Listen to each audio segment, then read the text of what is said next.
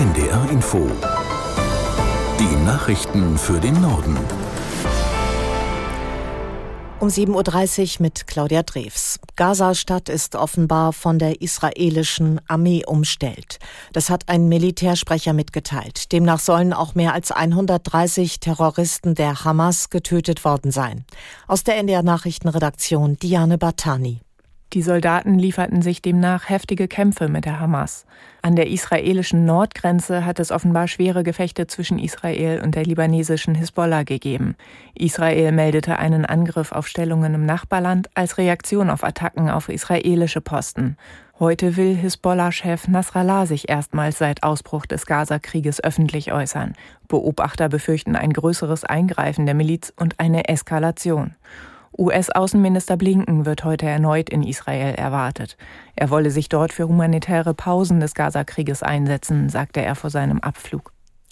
Die neue republikanische Führung des US-Repräsentantenhauses blockiert die geplante Unterstützung von Präsident Biden für Israel und die Ukraine. Die Kongresskammer stimmte nur für eine deutlich geringere Hilfe für Israel. Aus der NDR Nachrichtenredaktion Achim Gutzeit. Der Entwurf der Republikaner sieht eine Summe von rund 14 Milliarden US-Dollar vor. Dafür soll im Gegenzug bei der Steuerbehörde gekürzt werden. Unterstützung für die Ukraine ist gar keine eingeplant. Präsident Biden hatte in seinem Hilfspaket für Israel und die Ukraine mehr als 100 Milliarden US-Dollar beantragt. Er machte bereits klar, dass er ein Gesetz, das ausschließlich Israel-Hilfen enthält, mit seinem Veto blockieren werde. Der Entwurf der Republikaner hat zwar das Repräsentantenhaus passiert, würde aber an der demokratischen Mehrheit im Senat scheitern. Bundeskanzler Scholz hat seinen Vize Habeck für seine Videoansprache gegen Antisemitismus und für Solidarität mit Israel gelobt. Habeck hatte für seine Internetbotschaft schon von vielen Seiten Zuspruch erhalten, teils auch von politischen Gegnern. Aus der NDR Nachrichtenredaktion Jan Busche. Scholz sagte, die grünen Minister Habeck und Baerbock leisteten gute Arbeit und gäben sich viel Mühe, die Welt zusammenzuhalten. Der Regierungschef reagierte damit auf einen Fragensteller bei einem Bürgergespräch in Mannheim. Scholz verwies in diesem Zusammenhang auf Habecks Video. Der Vizekanzler verlangt darin unter anderem eine harte politische Antwort auf Antisemitismus und forderte von Muslimen in Deutschland eine klarere Distanzierung von solchen Äußerungen und Handlungen. Außenministerin Baerbock führt vor dem Hintergrund des Konflikts um Bergkarabach Gespräche in der Kaukasusregion. Sie wird heute zunächst in Armeniens Hauptstadt Erivan reisen. Morgen geht es dann weiter nach Baku im, in Aserbaidschan. Baerbock will nach Angaben des Auswärtigen Amtes auch ein Aufnahmezentrum für Flüchtlinge besuchen.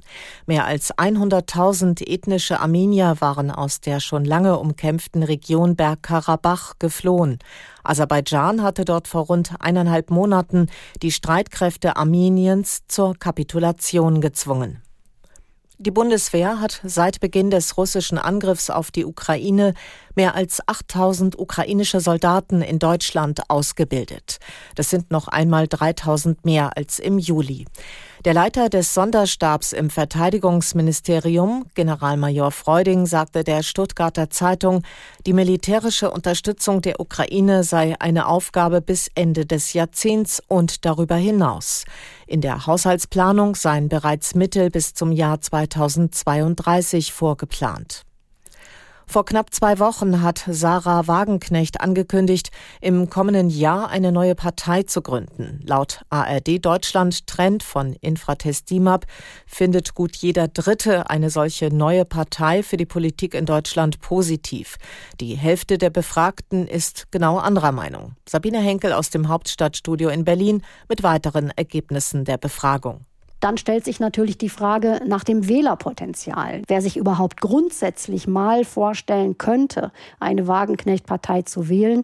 Und da sagen 29 Prozent der Befragten, dass sie sich das vorstellen könnten. Es sind vor allem Menschen aus dem Osten. Es sind deutlich mehr als aus dem Westen. Und die Wagenknecht-Partei könnte vor allem Leute für sich gewinnen, die von der Bundesregierung enttäuscht sind.